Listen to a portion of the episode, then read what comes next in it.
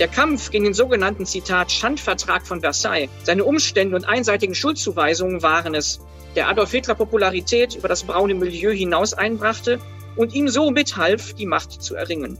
Ein umso größeres Wunder ist es, dass es nach den deutschen Verbrechen im Zweiten Weltkrieg gelingen konnte, die angebliche Erbfeindschaft in eine deutsch-französische Freundschaft zu verwandeln. Mit Herz und Haltung. Dein Akademie-Podcast. Deutschland und Frankreich. Wie konnten aus Erbfeinden gute Freunde werden? Ab 2. Juni widmet sich die Katholische Akademie im Bistum Dresden-Meißen dieser Frage und dem deutsch-französischen Dialog, gemeinsam mit Denkmalfort, der Erinnerungswerkstatt Dresden. Damit hallo und herzlich willkommen einmal mehr zu Mit Herz und Haltung. Ja, während wir den Blick aus dem Osten der Republik auf das europäische Miteinander werfen, hat die Katholische Akademie in Freiburg mit Partnern aus dem Südwesten Deutschlands die Frage unlängst schon andiskutiert. Und das ist gut so, denn nur so können wir euch heute in Kooperation mit den Kolleginnen und Kollegen in Freiburg einen Vortrag von Professor Tobias Arendt anbieten. Tobias Arendt ist Leiter des Instituts für Sozialwissenschaften an der PH in Ludwigsburg. Schwerpunkte seiner Arbeit sind Geschichte und Geschichtsdidaktik. Von ihm hört ihr jetzt also, wie es zur französisch-deutschen Freundschaft von heute kommen konnte. Hier bei Mit Herz und Haltung.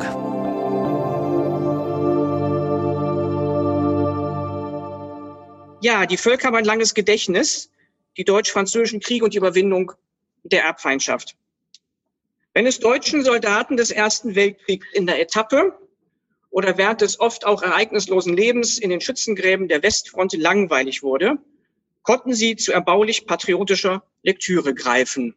Neben anderen Durchhalte- und Rechtfertigungsschriften konnten sie ein schmales Heftlein lesen, das Karl Wild, Professor an der Universität Heidelberg, 1917 in Kaiserslautern verlegen ließ und das den sperrigen Titel wie die Franzosen vor 200 Jahren in Heidelberg und in der Pfalz hausten trug. Im Untertitel war die Zielgruppe der Schrift direkt angesprochen, Zitat, für die im Schützengraben und für die daheim. Also einmal für die an der Front und für die an der Heimatfront.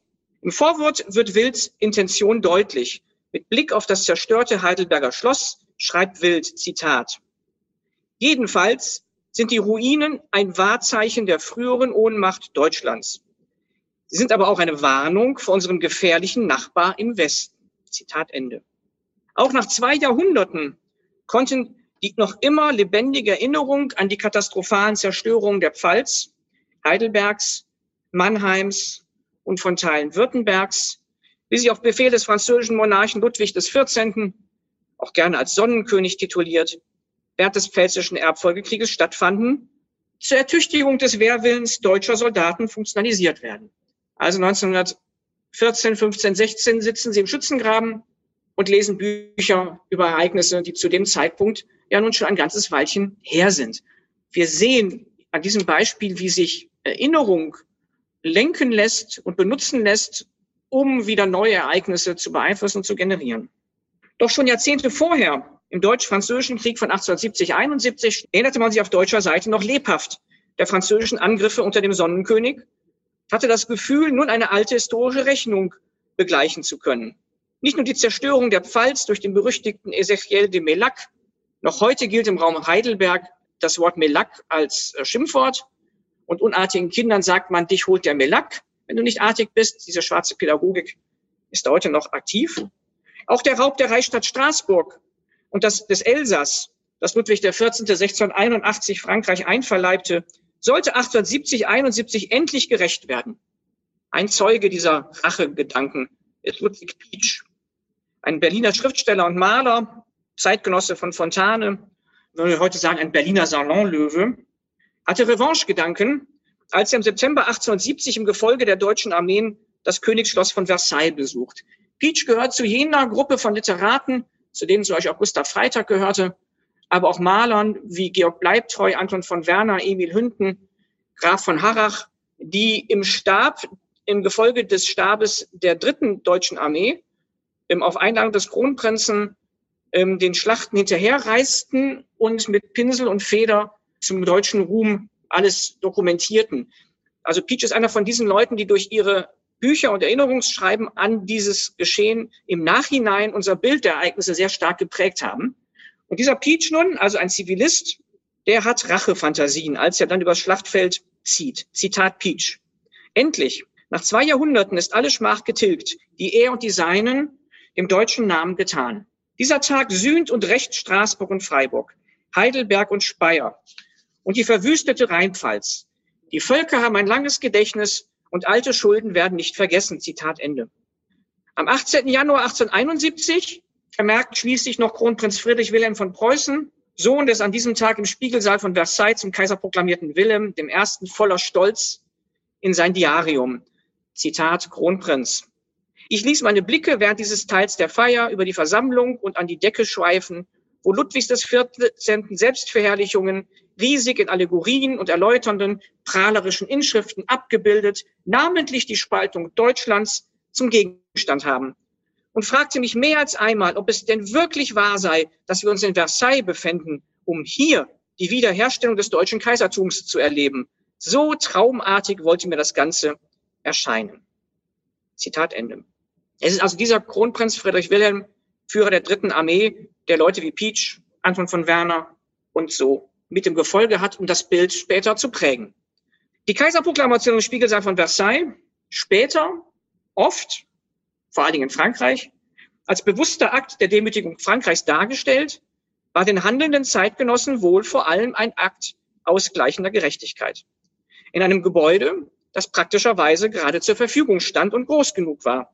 Schließlich befand sich die militärische und politische Führung Preußens und seiner Verbündeten seit September 1870 in Versailles. Unabhängig davon, dass diesen antifranzösischen Rachefantasien durchaus etwas Propagandistisches anhaftet, gründen sie doch auf tatsächlichen historischen Erfahrungen und zugefügten Verletzungen, die als Traumata über Generationen hinweg im kollektiven nationalen Gedächtnis verankert waren.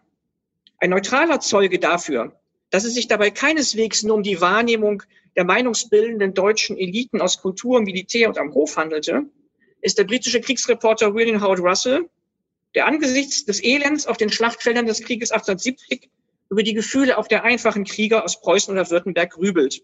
Dieser William Howard Russell, Reporter der Times, war ebenfalls im Gefolge des Kronprinzen unterwegs und berichtet relativ zeitnah in England von den Ereignissen. Er ist eher pro-deutsch, was auch daran liegt, dass auch er vom Kronprinzen regelmäßig mit Informationen versehen wird. Und dieser Russell denkt sich Folgendes, als er über das Schlachtfeld kurz vor Paris reitet. Zitat. Es ist die französische Begeisterung für La Gloire, deretwegen der sesshafte Deutsche nunmehr eine ruhige, kalte Befriedigung darin findet, gegen Versailles zu marschieren, in Gedanken daran, was die Franzosen vor langer Zeit in Berlin getan haben und zuvor in der Pfalz, und edle Strafen für all das zu ersinnen, was die Vorfahren seiner gefallenen Feinde, seinem Großvater, wenn nicht seiner Großmutter, angetan haben. Zitat Ende.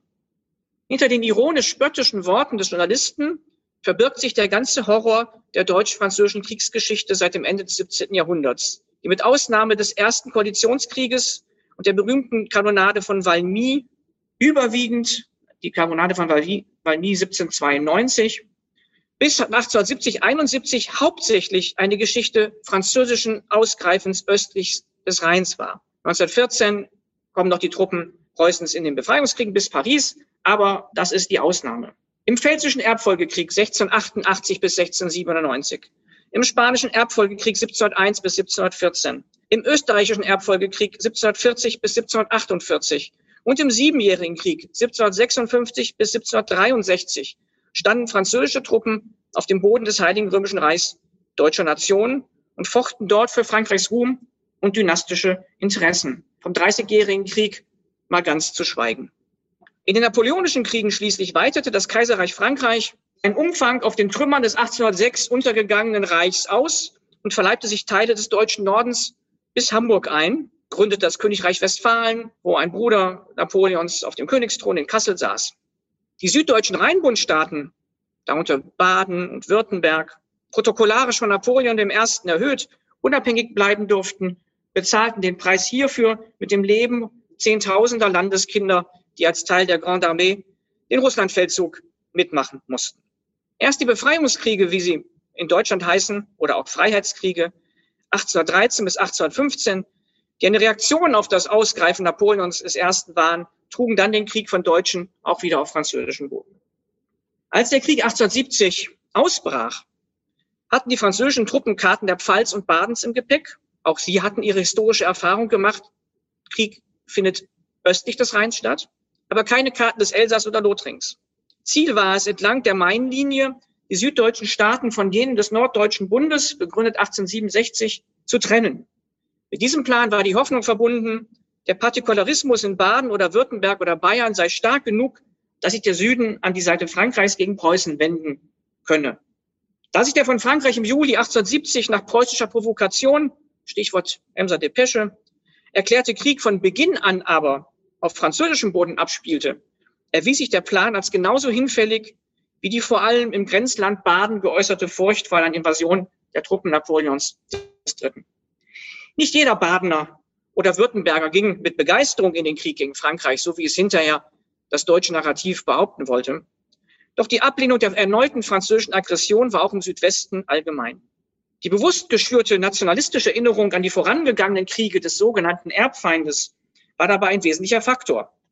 Dass sich dennoch nach den ersten großen Schlachten des August 1870 im ganzen deutschen Gebiet, also Sprachgebiet von einem Reich, können wir ja noch nicht reden, neben den Reservelazaretten auch zahlreiche private Spitäler und Hilfsorganisationen der Pflege Zehntausender deutscher und französischer Verwundeter annahmen, zählt zu den besten Kapiteln dieses Krieges. Ab dem Augenblick, an dem die Schlacht beendet ist, ist der Deutsche wie der Franzose nur noch ein verwundeter Mensch und wird entsprechend auch gleichmäßig behandelt. Der Verlauf des Krieges, der mit jedem Monat rücksichtsloser auch gegen die französische Zivilbevölkerung geführt wurde, mündete in die von der deutschen Seite so triumphal empfundene Reichsgründung. Doch hinterließ dieser Triumph eine mehrfache Belastung, die sich schließlich als tödlich für das Kaiserreich und als toxisch für die deutsch-französischen Beziehungen erweisen sollte. Im ganzen Kaiserreich durchdrang der Militarismus als Folge der siegreichen Einigungskriege alle gesellschaftlichen Bereiche. Und auch die französische Gesellschaft wurde nach 1870, 71 zunehmend militarisiert. Noch heute künden zahllose Denkmäler und Straßennamen von dieser kriegsaffirmativen Erinnerung. Noch heute künden zahllose Denkmäler und Straßennamen von der damaligen Anbetung deutscher Waffen und ihrer Helden. Übrigens auch in Freiburg, das Werder-Denkmal, das wird Ihnen ja mehr als bekannt sein. Generationen von deutschen Schulkindern wurden im Geiste des Krieges erzogen und man darf wohl vermuten, dass das für die Geschichte des 20. Jahrhunderts nicht ohne Bedeutung war. Die Annexion des Elsass und von Teilen Lothrings, die in Deutschland zum einen als historische Wiedergutmachung und zum anderen als strategischer Schutz des deutschen Südwestens vor französischen Angriffen gedeutet wurde, war für Jahrzehnte Frankreichs blutende Wunde und Grundlage einer dauerhaften Politik der Revanche. Der Revanche-Gedanke ist überhaupt die Seinsgrundlage der Dritten Republik, zu Beginn jedenfalls. Bei Beginn des Ersten Weltkriegs stand das Ziel der Wiedergewinnung des nun auf französischer Seite sogenannten geraubten Elsass in Frankreich an erster Stelle. Als dann 1914 wieder deutsche Soldaten auf französischem Boden standen, ließen sich nun in Frankreich die einseitig zugespitzten Erinnerungen an 1870, 71 instrumentalisieren, um gegen die vermeintlichen deutschen Barbaren die Zivilisation zu verteidigen. Die Wirkmächtigkeit dieses Narrativs das nicht weniger hasserfüllt und historisch unterkomplex war wie jenes vom vermeintlichen französischen Erbfeind, zeigte sich dann im Versailler Vertrag von 1919. Die vermeintliche Demütigung von 1871 wurde 1919 mit einer tatsächlichen Demütigung beantwortet. Dass die deutsche Delegation den diktierten Frieden im jenem Spiegelsaal unter protokollarisch in würdigenden Umständen unterzeichnen mussten, war für viele Deutsche schmerzhaft genug.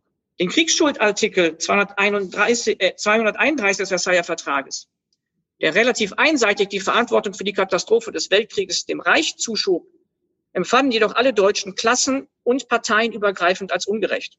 In der Mantelnote des Versailler Vertrages wird die deutsch-französische Geschichte seit dem 17. Jahrhundert bis zum Beginn des Weltkriegs indirekt in einer Weise dargestellt, die in Deutschland als Zumutung empfunden wurde. Ich zitiere aus der Mantelnote, die hauptsächlich auf französische Initiative so formuliert wurde. Zitat. Während langer Jahre haben die Regierenden Deutschlands getreu der preußischen Tradition die Vorherrschaft in Europa angestrebt. Zitat Ende. Die ungeheuerlichen Verwüstungen, welche die deutschen Armeen 1914 bis 18 in Belgien und im Nordosten Frankreichs hinterließen, können solche Wertungen aus französischer Sicht erklären. Doch viele Deutsche rechneten diese trotzdem mit den Kriegen Frankreichs seit dem 17. Jahrhundert gegen, empörten und entlasteten sich so zugleich von ihrer eigenen Schuld. Der Kampf gegen den sogenannten Zitat Schandvertrag von Versailles, seine Umstände und einseitigen Schuldzuweisungen waren es, der Adolf Hitler Popularität über das braune Milieu hinaus einbrachte und ihm so mithalf, die Macht zu erringen. Darin zeigt sich mit aller Deutlichkeit die Gefährlichkeit einseitig nationalistischer, die eigene Schuld und Verantwortung leugnender, leugnender Geschichtsbilder. Die Verantwortlichen beider Seiten haben sich im 19. und 20. Jahrhundert derartiger Geschichtsbilder bedient, um ihre Interessen zu verfolgen und die Völker aufeinander zu hetzen.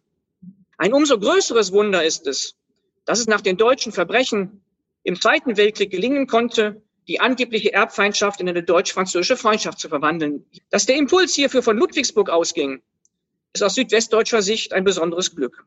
Am 9. September 1962 reichte Präsident Charles de Gaulle in einer Rede im Innenhof des Ludwigsburger Schlosses der deutschen Jugend die Hand zur Freundschaft. Zitat. Die Zukunft unserer beiden Länder, der Grundstein, auf dem die Einheit Europas errichtet werden kann und muss, und der höchste Trumpf für die Freiheit der Völker bleiben die gegenseitige Achtung, das Vertrauen und die Freundschaft zwischen dem französischen und dem deutschen Volk. Und das aus dem Mund eines Mannes, der selber gegen die Deutschen kämpfen musste. Trotz mancher Proben dieser Freundschaft, zuletzt in der Corona-Krise seit März 2020, hat sie zum Glück bis heute Bestand. Lediglich gelegentlich, Beispiel, wenn Deutschland in der Verlängerung des WM-Halbfinalspiels in Sevilla noch das 3 zu 3 erzielt und dann im Elfmeterschießen gewinnt, gerät sie in Zweifel. Zum Glück aber nie dauerhaft.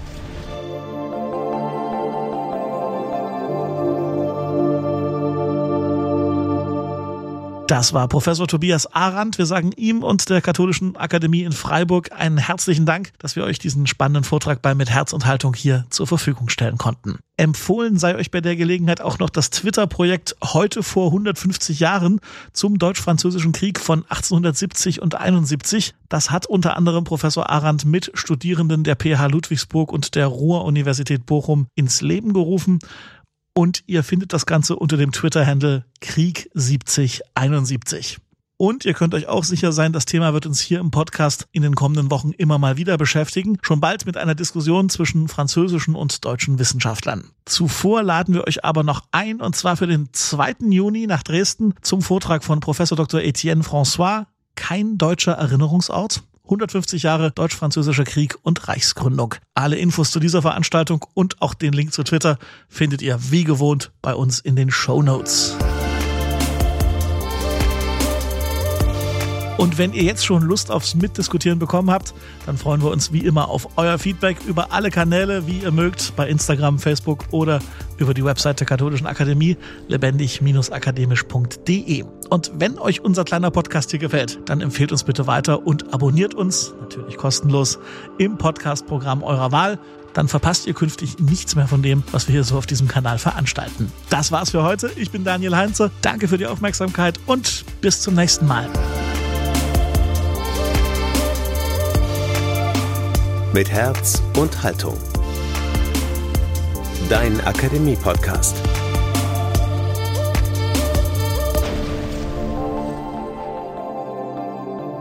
Ein Angebot der Katholischen Akademie im Bistum Dresden-Meißen.